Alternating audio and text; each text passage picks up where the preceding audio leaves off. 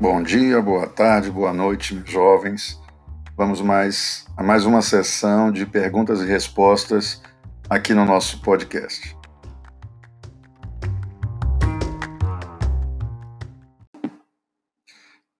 A primeira pergunta enviada é da nobre aluna Fernanda Alves. Ela pergunta o seguinte: Professor, boa noite. O auge da Renascença será no fim do 400 ou no 500?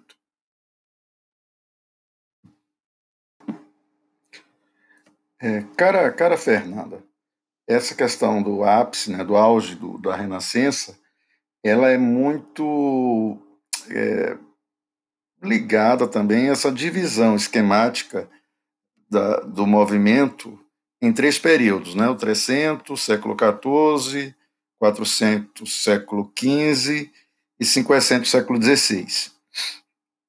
Só que o Renascimento na Itália ele vai ser liderado por cidades, cidades que com o tempo passam a ter um, uma importância maior que outras. E nesse caso aí, Florença sempre se destacou por ter um, um governo, vamos dizer assim, uma espécie de república. Uma, é, é, era uma república, até as cidades italianas eram chamadas de repúblicas também, convenhamos. Mas ela era dominada por uma família riquíssima, os Médici. E, por exemplo, em Florença, nós vamos ter o, a cunhagem do florim, que vai se transformar na moeda internacional da época, a moeda mais comercializada, e os Médici, eles são precursores de, de um famoso banco e das atividades bancárias ligadas justamente tanto à cunhagem de moedas como ao comércio propriamente dito. Pois muito bem, é, essa família ela vai ser um dos expoentes para a, o patrocínio de artistas que transformaria Florença num grande polo cultural, enfim. Nesse inteirinho aí, há outras cidades também que se destacam. Milão, com outra família rica, os Esfosa, Veneza, enfim. Então, na historiografia, apesar da divisão em períodos 300, 400, 500, nós vamos ter o auge, o apogeu, e talvez isso não tenha ficado claro de maneira muito é, é, afetiva, efetiva, desculpem, efetiva, foi quando eu esquematizei os três períodos, né? e talvez incorrendo naquele erro de generalização, que é muito comum. Pois bem, o auge para vários livros é o período entre o final do 400 e as primeiras décadas do 500. Além de Florença, no início do século XVI, quando inicia-se o 500, Roma passa também a ser um importante polo de desenvolvimento artístico, graças ao patrocínio dos papas. Okay? Então, em alguns livros se coloca em alto, o alto renascimento, que é nesse período de transição do 400 para o 500, que nós vamos ter ali justamente o surgimento de grandes artistas, no 500 o próprio Michelangelo, como eu já falei, que vai pintar a Capela Sistina, vai fazer eh, esculturas fantásticas. Então é nesse período aí, entre o finalzinho de 400 e 500, que nós temos o apogeu. A Itália, ela é equiparável, ou, aliás, ela nunca vai ser equiparada, desculpem, a nenhum outro país em termos de quantidade de artistas e qualidade de obras. É isso. A segunda pergunta é do nobre aluno Victor Hugo. Então, ele, na verdade, não é só uma pergunta, ele faz algumas perguntas. Então, vamos a elas. A ele. Caro professor, segue algumas dúvidas minhas. Como foi a decadência do cinquecento? Quais foram as causas? Aí depois ele pergunta: a nobreza e o clero se fortalecerão novamente? Se sim, por quê?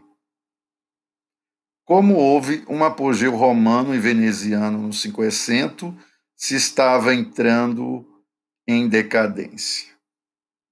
Na verdade, ele faz três perguntas e, logicamente, eu vou dividi-las em blocos para não misturar aqui o meio, do, meio de campo. Vamos a elas. Então, vamos responder a primeira das três questões enviadas pelo Victor Hugo. Então, ele pergunta na primeira questão como foi a decadência do cinquecento, quais foram as causas. Pois bem, Vitor, o cinquecento é a última fase, como tu sabes, do Renascimento, e ele entrando em decadência significaria dizer que nós vamos ter a decadência também no restante da Europa, com alguns graus aí de, de diferença entre uma região e outra. Mas vamos começar a falar da Itália. Então, é a partir da, das primeiras décadas do século XVI que outros países rompem a comércio com o Oriente. Ok? Então, graças a Portugal, que em 1498, ainda no século XV, desculpem, espirrei aqui. Graças a Portugal, que em 1498 chega às Índias, né, acabando com aquele monopólio do comércio oriental, e a partir da segunda década do século XVI, outros países lançam-se ao mar. Essa transferência do comércio do Mediterrâneo, que até então era dominado pelos italianos, para o Atlântico, que passa a ser dominado pelos, pelos países ibéricos e depois outros países, né, chamadas navegações tardias, se lançam ao mar, fariam com que as cidades italianas, economicamente falando, entrassem em decadência. E isso aí é um dos fatores básicos para entender a decadência da Renascença na Itália. Sem dinheiro, não haverá patrocinadores, não haverá a figura dos mecenas que darão, logicamente, suporte para que os artistas pudessem trabalhar e produzir cada vez mais a, a nova arte. Pois muito bem. O outro fator, ele é geral que explica a decadência na Europa como num todo. Isso é justamente quando, a partir da segunda década daquele século XVI, surgem as reformas religiosas. primeira delas, em 1517, a luterana, e a partir dali um fluxo de novas é, é, reformas na Inglaterra, na Suíça, o surgimento de antagonismos religiosos por toda a Europa, todos eles nessas novas igrejas se opondo à Igreja Católica e a Igreja Católica fazendo a sua reforma, que é chamada de contra-reforma. A partir daí, nós vamos ter um período de intolerância religiosa, intolerância também intelectual. Ser contra verdades religiosas, no caso os dogmas, seja das novas igrejas, seja da Igreja Católica, era passível de perseguição e morte. A Igreja Católica restaura tribunais de inquisição, onde ela persegue, julga e condena pessoas consideradas heréticas, né, que eram contrárias aos dogmas católicos, e a mesma coisa acontece nos países protestantes. Vários renascentistas serão perseguidos e mortos, silenciados. Então, esse clima de insegurança é, intelectual e artística faria com que a, o movimento como um todo entrasse em decadência. Okay? Basta lembrar que se a gente associar ao que eu falei anteriormente com relação a, transferência do comércio para o Atlântico, enfim, faria até com que os papas que antes patrocinassem também não patrocinassem mais. E agora havia o problema também da questão ideológica. A Renascença, apesar de que nas artes plásticas elas não eram críticas, a temática críticas à igreja, a temática era de cunho religiosa, muita, muitas vezes, Só que na literatura, não. Na, na literatura havia críticas pesadíssimas à Igreja Católica, à visão de mundo proposta pelo teocentrismo. Então, é, é nesse momento aí, com esses dois acontecimentos principalmente, que a Renascença, seja na Itália ou no resto da Europa, entraria em decadência. Ok?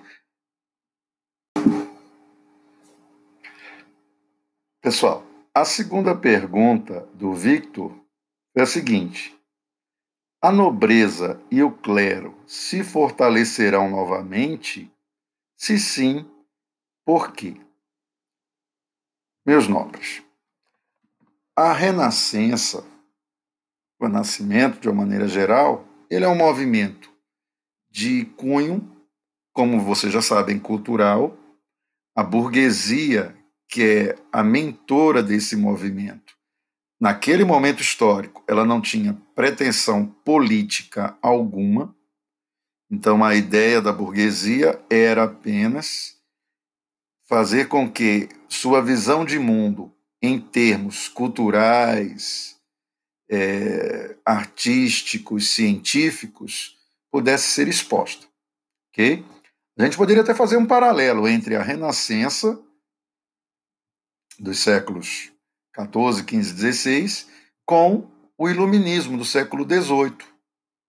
Os dois têm esse ponto de ligação aí com relação à questão do cientificismo, racionalidade, enfim. Só que no meio do caminho, como vocês já perceberam, havia, houve, melhor dizendo, intolerância religiosa devido à reforma, à contra-reforma, guerras religiosas que pipocam no século XVII, ok? Apesar de que também no século XVII surge uma chamada Revolução Científica.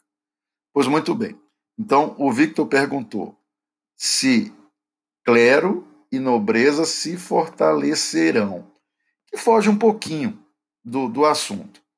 O clero e a nobreza, eles tiveram como muleta, estou usando uma metáfora, muleta como é uma escora, uma base para a sua sobrevivência nos novos tempos, o surgimento das monarquias nacionais. As monarquias nacionais foram importantes para o apoio a esse, é, esses dois segmentos sociais. Vejamos, a gente estudou até então, na Baixa Idade Média, a transição do feudalismo para o capitalismo, para a modernidade, enfim. Vimos que surgiram comércio, classes sociais, um movimento artístico, ideológico, que no caso é a Renascença. E vimos que com isso a nobreza, por exemplo, se enfraqueceu. O comércio passou a ser importantíssimo para as pessoas, tirando as pessoas daquela dependência que elas estavam submetidas ao nobre, à terra, né, durante o, o, o período feudal, haja vista que a terra era o principal meio de sobrevivência. E a igreja também tinha o controle, o monopólio da verdade, ela era a grande, vamos dizer assim, o grande cimento né, que unia toda a Europa. Todo mundo na Europa era cristão, católico. Só que agora não. Nesse durante a Baixa Idade Média, alguns países começam a surgir. Esses países, ao surgirem, de certa forma, enfraquecem enfraquecerão, melhor dizendo, a igreja. Países surgindo significam rei forte, submissão do clero, da, do clero, da nobreza e dos outros segmentos sociais. Só que essas monarquias que surgem, elas são lideradas por um monarca que é também um nobre. Então eles, esses monarcas, darão privilégios a essa nobreza e ao próprio clero. Ao próprio clero, porque o clero vai, ainda tinha o controle, a igreja tinha o controle ideológico do período. Então, é, essas monarquias darão sobrevida, e eu poderia até dizer que darão mais privilégios ainda a, ao clero e à nobreza. Na, na medida que eles não vão pagar impostos, vão ocupar os principais cargos administrativos. Quando ocorre a reforma, as reformas religiosas, muitos países criam suas igrejas nacionais e passam a controlar o clero. Esse, o, o novo clero que surge nas igrejas protestantes. Assim como também nas igrejas, na, na Igreja Católica. A Igreja Católica passa a ser submetida por esses reis, que se colocam, inclusive, em alguns países católicos, como reis de direito divino. Teriam sido escolhidos por Deus para governar. Ok?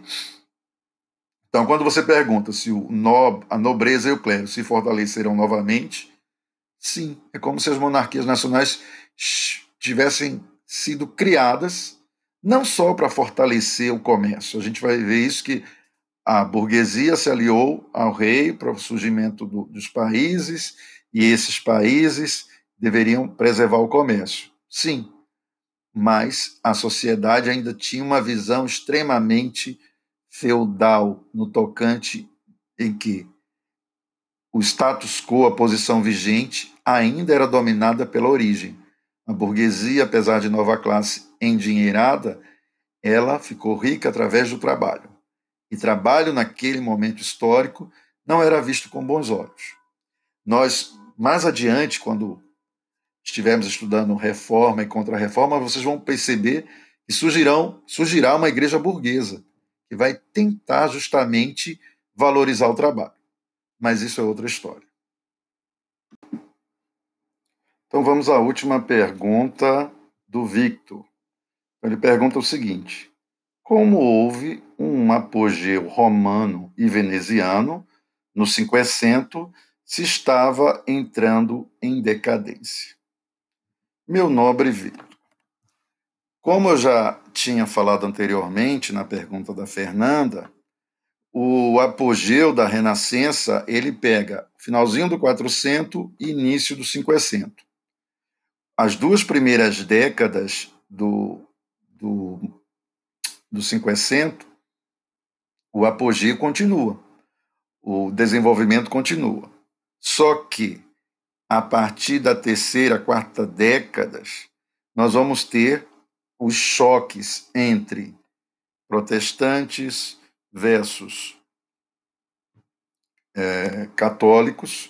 Nós vamos ter a Igreja Católica criando o seu tribunal de inquisição, fazendo perseguições, e é a partir dali que o, o, a Renascença na Itália, sem falar, como eu disse anteriormente, da queda econômica das cidades italianas com a entrada dos outros países é, no comércio marítimo, né?